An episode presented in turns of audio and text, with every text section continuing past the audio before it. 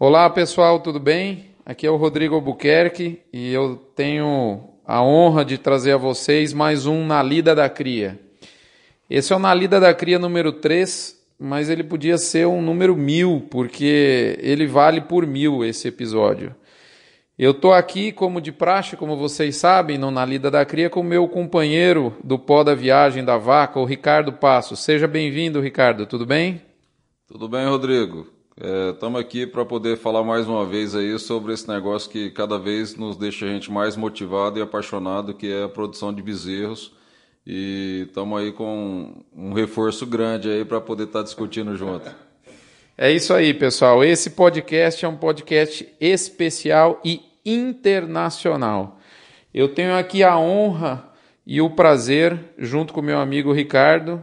Ricardo me deu um presente, né? A gente.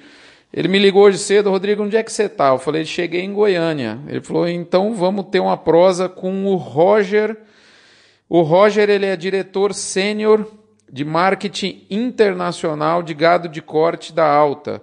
Seja bem-vindo, Roger. Um prazer ter aqui com você. É... Fale um alô aqui para a pecuária brasileira. Ô, Rodrigo, tudo bem? É realmente um prazer para mim poder compartilhar uh, uns minutos juntos para trocar ideias, falar mesmo também, como o Ricardo falou, da, da pecuária de corte, da cria de bezerros, que é uma coisa que nós temos muita paixão.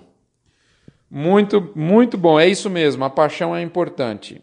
Mas olha só, pessoal, o Roger mora nos Estados Unidos, na Califórnia, e o Roger, para nossa sorte, fala português. Roger, eu queria que você nos dissesse mais especificamente qual é a sua função hoje na Alta. É, você é mais capacitado que eu para dizer isso. E por que, que você fala português tão bem? Parabéns, obrigado por falar a nossa língua, nós nos sentimos mais próximos desse jeito. Ah, Rodrigo, eu, eu me graduei da Universidade de Oregon com mestrado em uh, Fisiologia Reprodutiva. Eh, tive uma oportunidade de trabalhar e administrar uma fazenda de leite por uh, 6 mil matrizes, quase 20 mil cabeças todas na Califórnia. E agora eu tenho 30 anos trabalhando com Alta Genetics. Um, e já levo mais ou menos uns 20 anos uh, como diretor global da parte de corte da Alta. A Alta tem centrais aqui no Brasil, mas também tem centrais na Argentina, os Estados Unidos, Canadá, a Holanda, a China, a única empresa de inseminação artificial que tem central própria na China. Então, uh, eu sou encarregado da parte de corte e eu fui fundador da Alta do Brasil. Ah, que bacana. Começamos aqui mesmo. Eu sempre adorei o Brasil. Eu, eu sou uruguaio, mas já levo uns 45 anos morando nos Estados Unidos. Então, 30 anos trabalhando aqui no Brasil, dá para aprender a língua um pouquinho.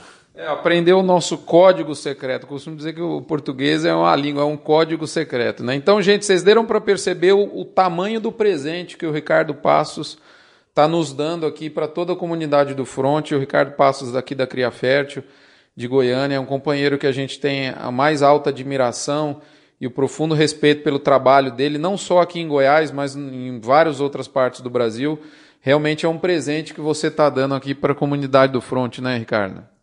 Rodrigo, é, a cada dia que passa eu acredito mais nessa atividade. Eu que tenho que agradecer ao Front de dar-nos esse espaço para poder falar desse é, produto que é a, a, produção de carne de qualidade, que começa com bezerro de qualidade, Rodrigo. Mas muito obrigado e vamos para frente, Rodrigo.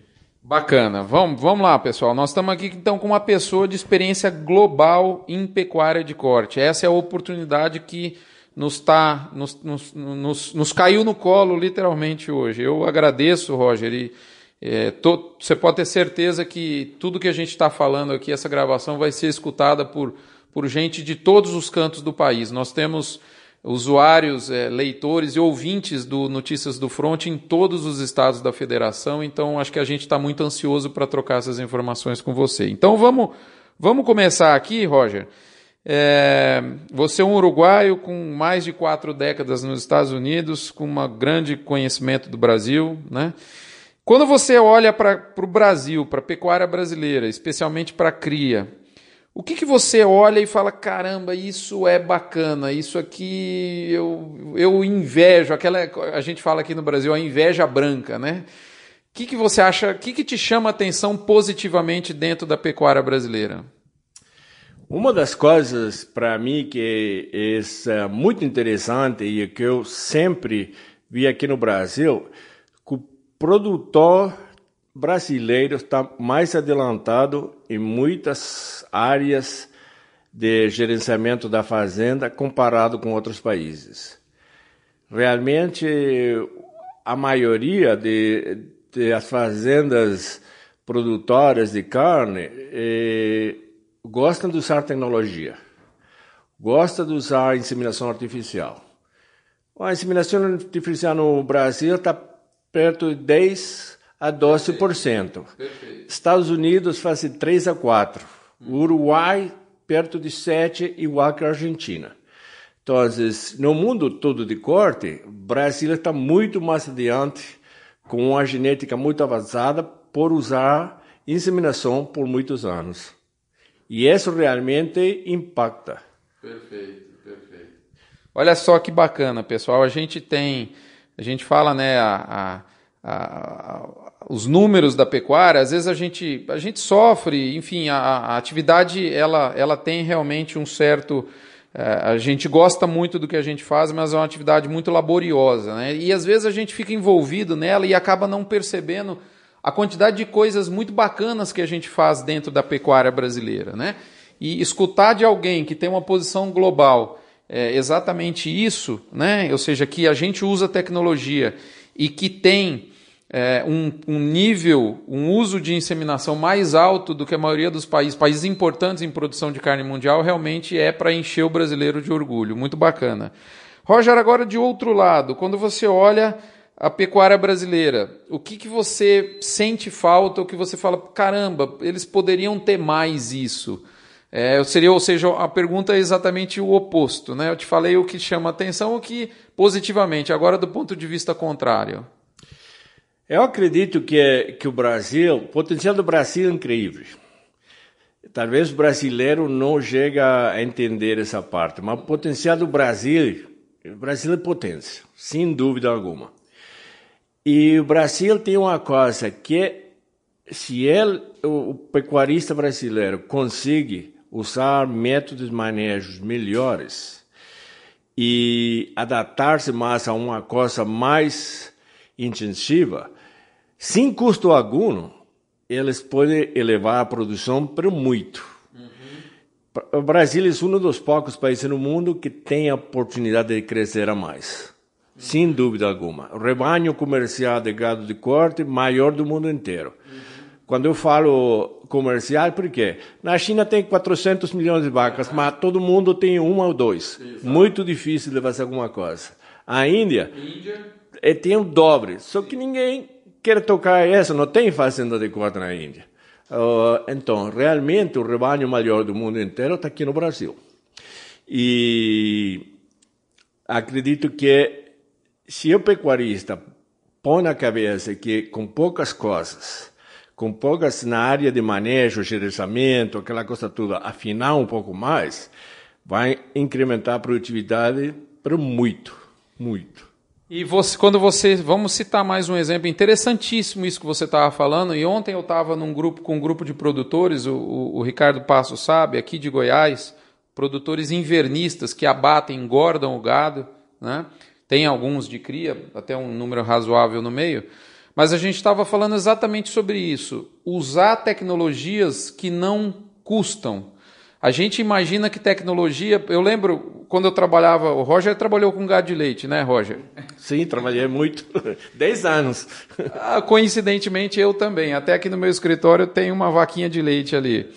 E, e eu lembro que uma vez, quando estava lançando no Brasil aqueles vagões de dieta total né? Total Mixed Ratio, né? TMR, o, é, os vagões novos de, de 80 mil reais, 100 mil reais. Eu cheguei numa fazenda pequena, o sujeito com uma carrocinha de trator fazendo, colocou os alimentos em, em forma de sanduíche, né? e, e, depois, com uma ferramenta, ele ia misturando e servindo as vacas. Aquilo é um total mixed ratio, ou seja, uma dieta total.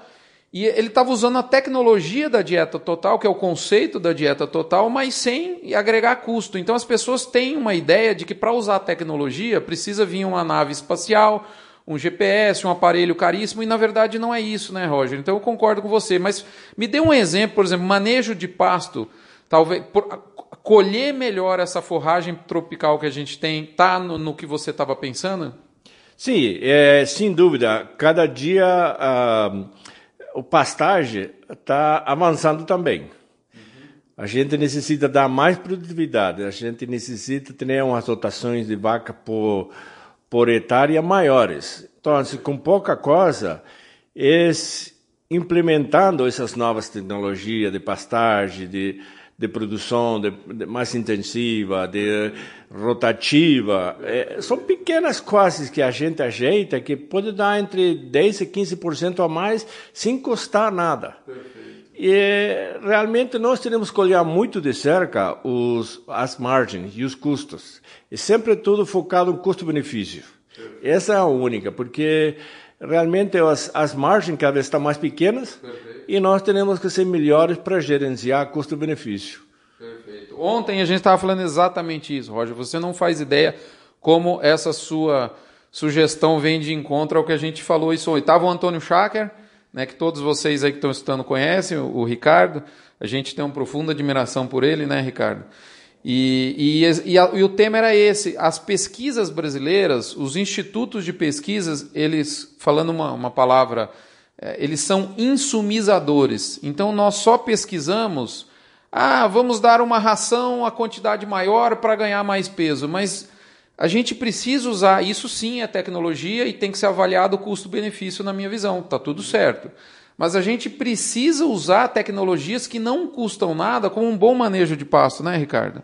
É, o bom manejo, Rodrigo, ele melhora de 15% a 20% a sua produtividade. Mas só o fato de você ter a quantidade de vacas é, de acordo com a sua capacidade de produção de pasto, ou seja, ter a quantidade de vacas que você consegue alimentar bem, você já aumenta a sua fertilidade, a produção de bezerros em 15% a 20% e aumenta também o peso de desmama, ou seja, tem coisas muito, mas muito simples que a gente pode fazer para incrementar e aumentar a produtividade, Rodrigo. Muito bacana, Roger. O que você falou faz todo sentido para a gente e nós e é, posso te lhe dizer que o produtor brasileiro carece desse raciocínio. Eu vejo muito no produtor brasileiro aquela ah, tô com um problema. Me dá a indústria, me dá um pozinho mágico, eu coloco em cima aqui do, do, do suplemento ou injeto no, no animal e está tudo resolvido, né? E realmente no, e, e deixando para trás coisas que estão no dia a dia, que não custam dinheiro e que trariam resultado, ainda mais pensando em margem estreita, né, Roger? Ah, Rodrigo, lamentavelmente esse polvinho mágico não existe. uh, aquela outra de injetar alguma coisa não existe. São, são todas coisas é, no dia a dia não tenha uma ideia que vai ser totalmente revolucionária, que vai é, ficar a vida de vocês muito melhor. Só dia a dia um pouquinho melhor, todos os dias, trocando com novas tecnologias e focando no retorno. Talvez chegar ao peso máximo de um boi não é tão rentável como chegar ao peso normal com, com o custo de comida. Perfeito. Esse é fundamental. Não é para dar para chegar no top do top, é chegar ao top do maior lucro. E é, essa realmente é a, a ideia melhor que eu posso passar para vocês. Olha, cada fazenda é uma coisa. Cada fazenda vai ter coisas diferentes. Mas olhar o ponto onde vocês podem chegar ao maior retorno, essa é a chave.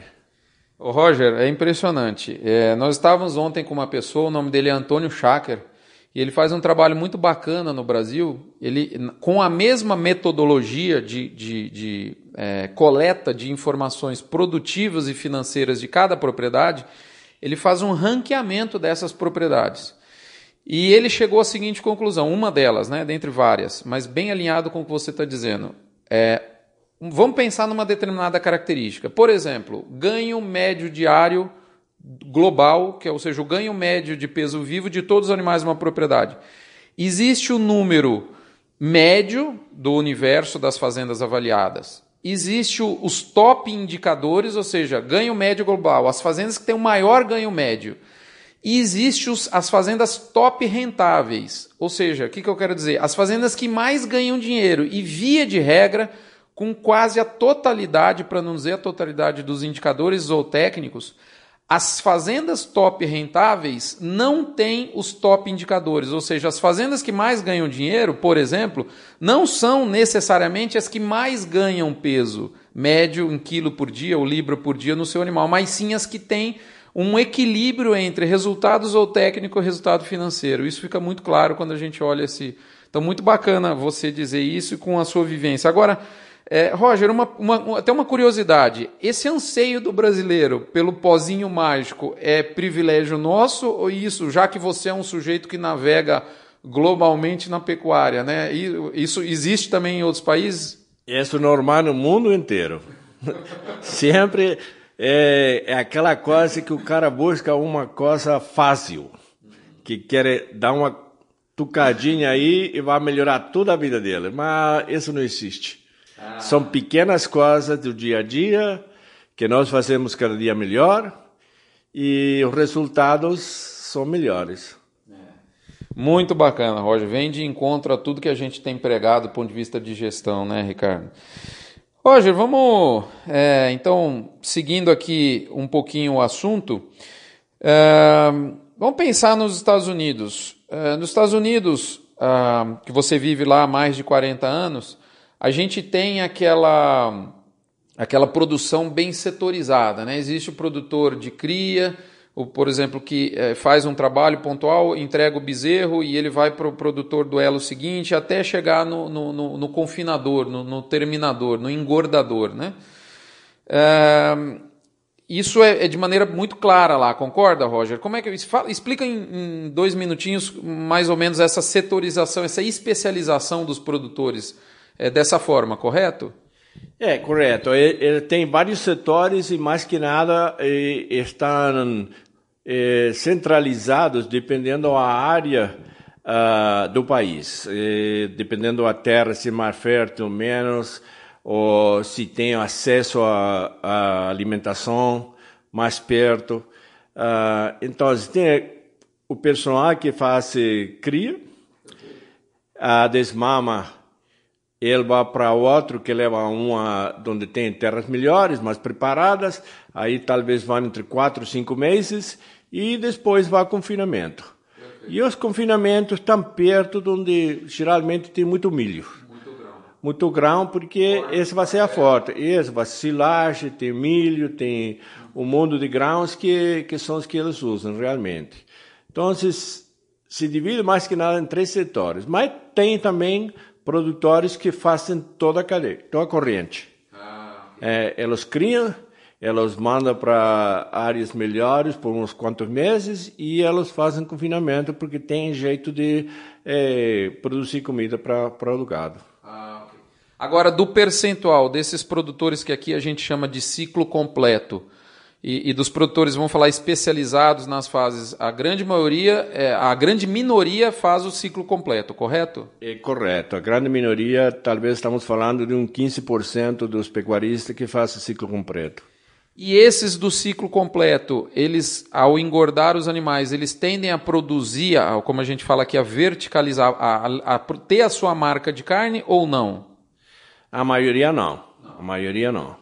Mas tem, por exemplo, tem o, um, um marketing que a Associação do Angus faz, que é o certificado carne do Angus, que fez um marketing muito, muito forte.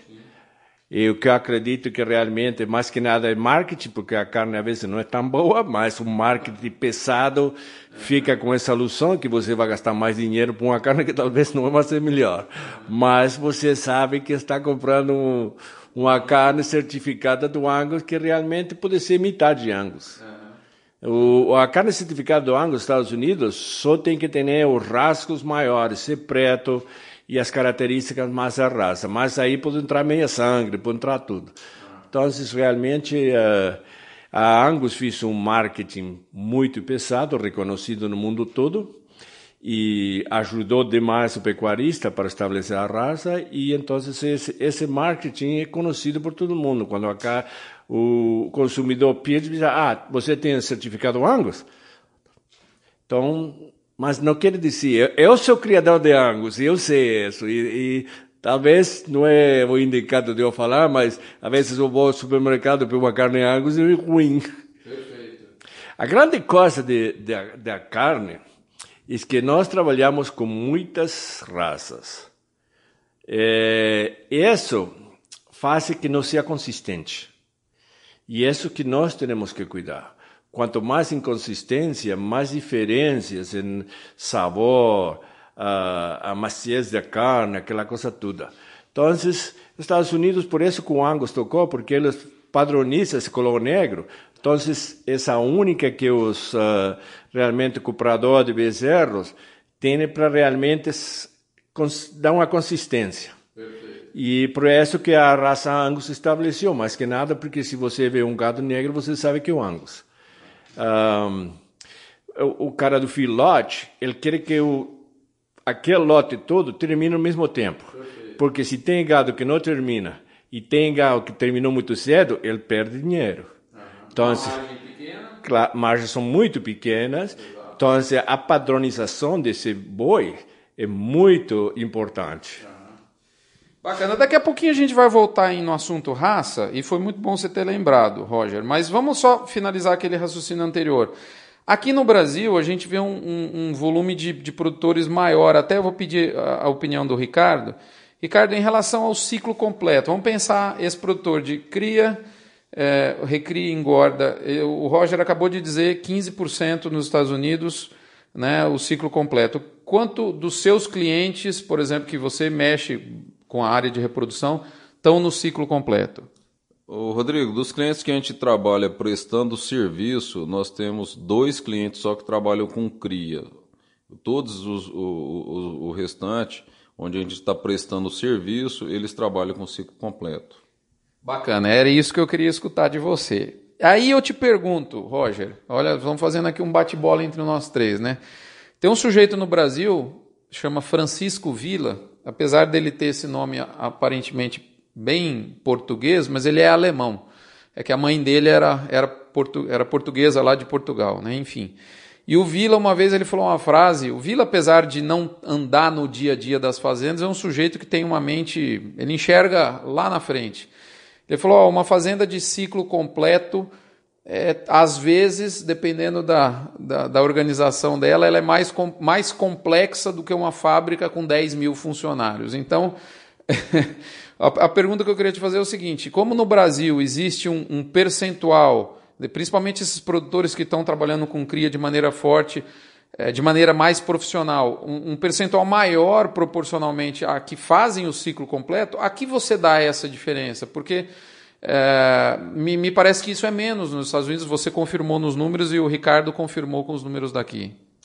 Ah, tem várias coisas. A primeira, acredito que é aonde está a terra. Uhum. Estados Unidos tem muita terra do governo. Que o, o, governo, como quem fala, aluga o produtor por um preço muito baixo. Já estamos falando de milhões de hectares. Então, é, não dá para fazer esse trabalho. O, o, criador manda esse gado para as montanhas, para aquela terra aí em março e não vê hasta outubro. Então, este tipo de ganaderia extensiva não presta para fazer ciclo completo. É, tem áreas que realmente o, o ciclo de, das pastagens, o ciclo do não, não adianta, porque elas têm neve até maio, tem três, quatro meses bom e depois começa a cair neve outra vez. Então, essa área não presta também para ser ciclo completo. Então, os Estados Unidos é um país tão diverso que esse ciclo completo está onde as qualidades do ambiente se presta para fazer tudo isso. Ah, okay. Então, esse é uma limitante. A outra limitante é a mão de obra. A mão de obra dos Estados Unidos é muito cara.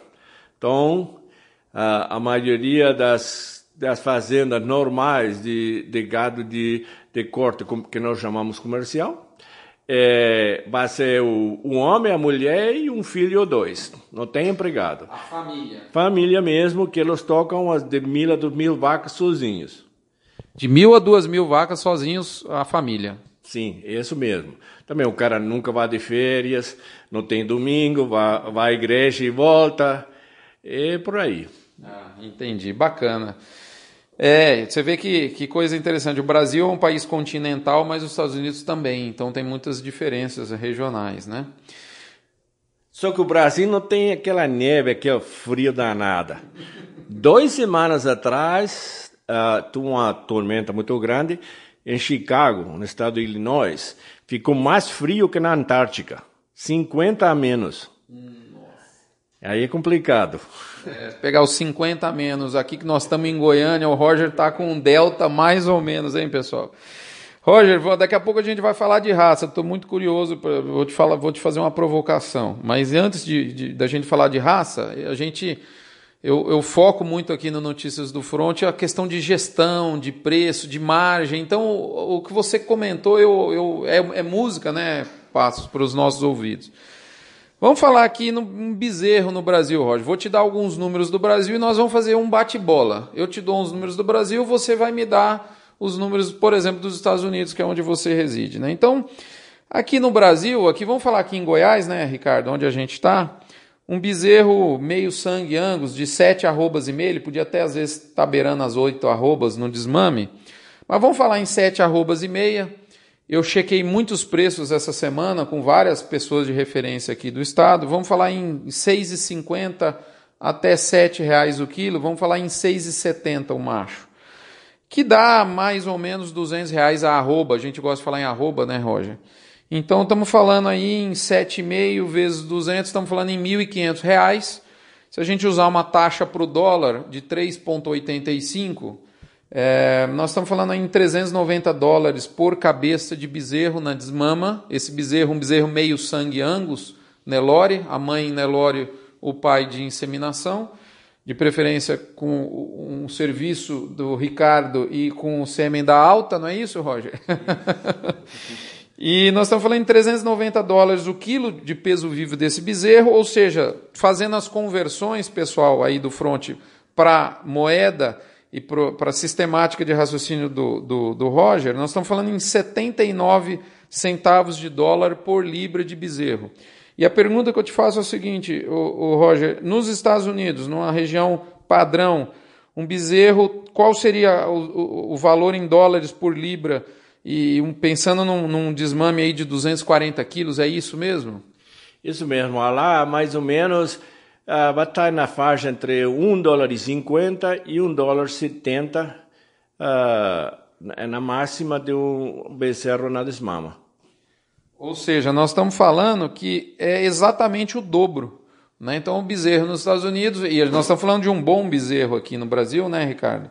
Custa exatamente o dobro do, da nossa, de, uma, de um preço aqui de, de mercado, né, Ricardo?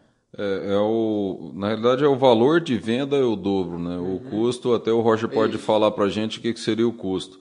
E a gente vê é, é, que é um bezerro é, muito valorizado no mundo inteiro, Rodrigo. Então, essa que é a tônica do negócio e onde a gente pode melhorar os valores da cria, certo, nos próximos anos.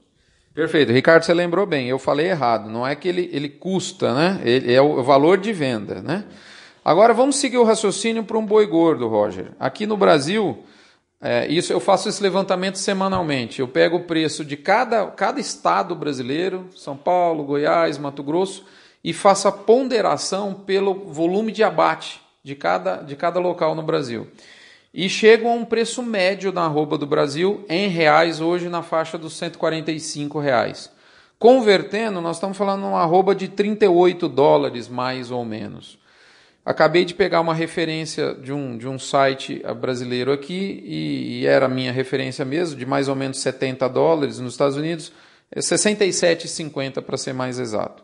Então vamos pensar no esse bezerro de meio, meio sangue desmamado por 390 dólares, que é tem o preço de venda metade do que é nos Estados Unidos hoje, ele vai ser engordado, ele vai isso a gente fez isso em 2017, compramos esse bezerro, Nós temos uma propriedade, o Roger também tem, né? Então é bacana que daqui a pouco a gente vai usar, abusar um pouquinho da experiência do Roger como produtor, além de, de uma pessoa de experiência global na alta, né?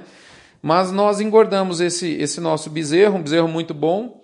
Chegou ao, e nós, se hoje levássemos ele a 620 quilos num confinamento, quilos de peso vivo, ele nos daria algo como R$ 3.300, um 23 arrobas e meia, né? É, ou 880 dólares por cabeça por, por, um boi gordo. Isso convertendo daria 64 centavos de dólar por libra. Então hoje no Brasil, então o boi gordo nessas referências aqui é 64 centavos de dólar por libra. Qual seria uma referência nos Estados Unidos hoje, no, no, até com a sua vivência de produtor, Roger? O boi gordo desse estilo assim é, vai estar pagando mais ou menos é, entre um dólar e um dólar e vinte por, por libra. Um dólar, um dólar e vinte por libra. Então, olha só, pessoal, fazendo uma continha rápida aqui. Então, o valor em dólares por libra do boi gordo, que é de 1 a 1,20, vamos pegar aqui 1,20, né?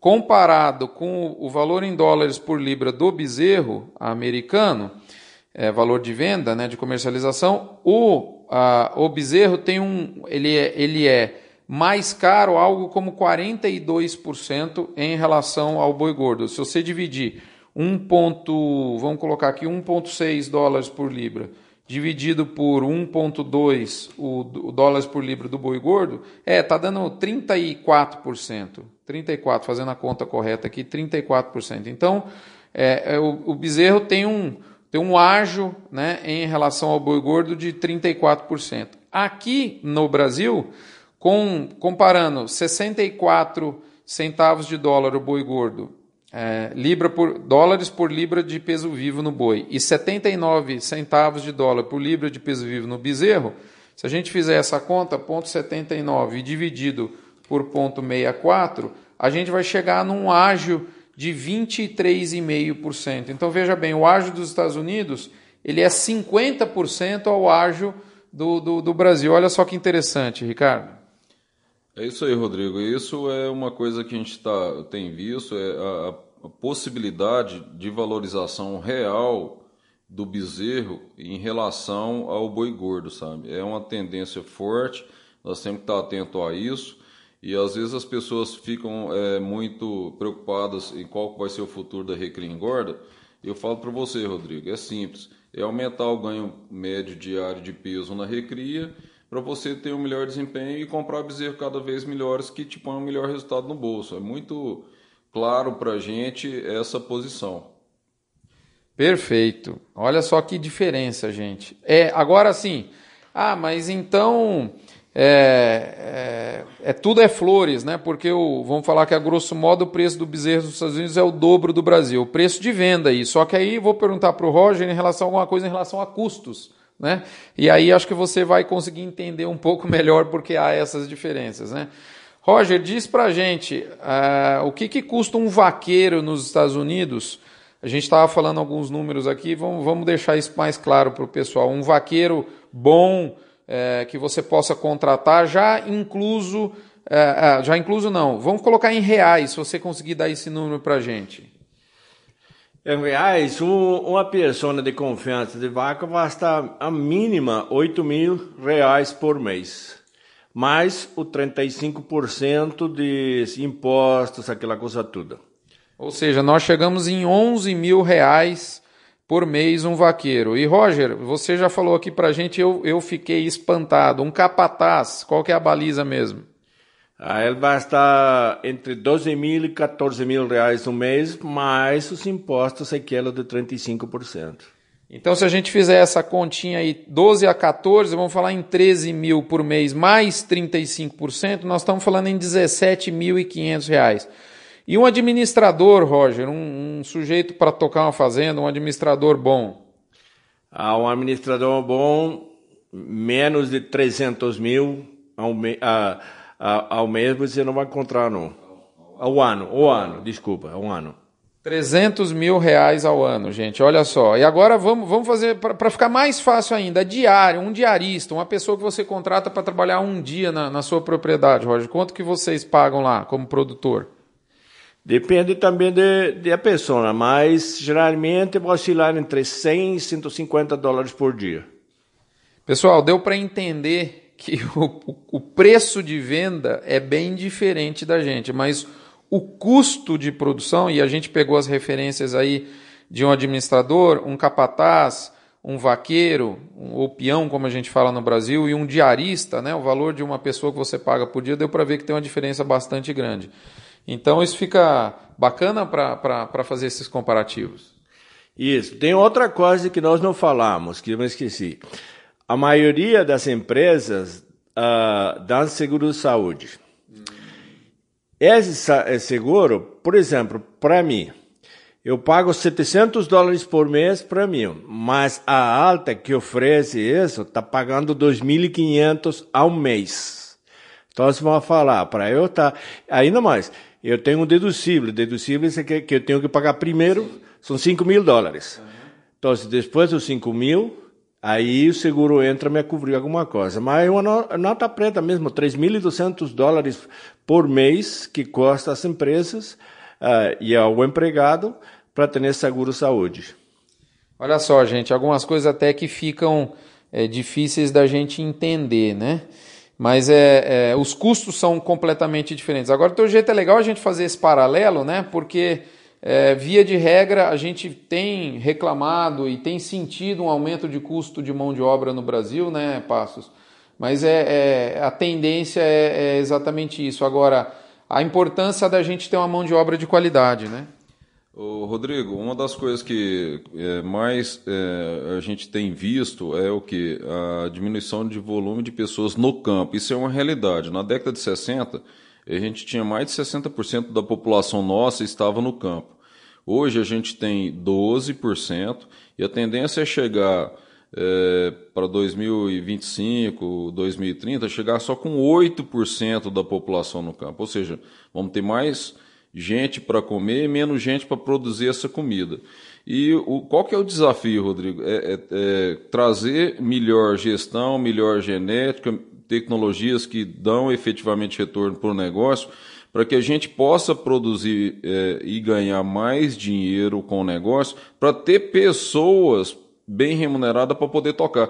Muitas vezes a gente não está atento a essa tendência do negócio, ou seja, daqui a pouco não vai ter gente para trabalhar e as que vão ter vai ser muito mais caro, ou seja, o desafio da sobrevivência no futuro ele vai estar tá muito pautado no seu negócio realmente tocado de uma forma profissional e focado no lucro, no resultado, que é o que o Roger falou e que é o que o Shaker eh, nos traz aí com muita clareza essa importância da gente focar no resultado. O que importa é o que sobra no bolso, sabe? Pessoal, nós vamos dar um break aqui, vamos dividir o áudio em duas partes para você é, é, poder desfrutar dele com, com, mais, com mais conforto. Até daqui a pouquinho a gente volta.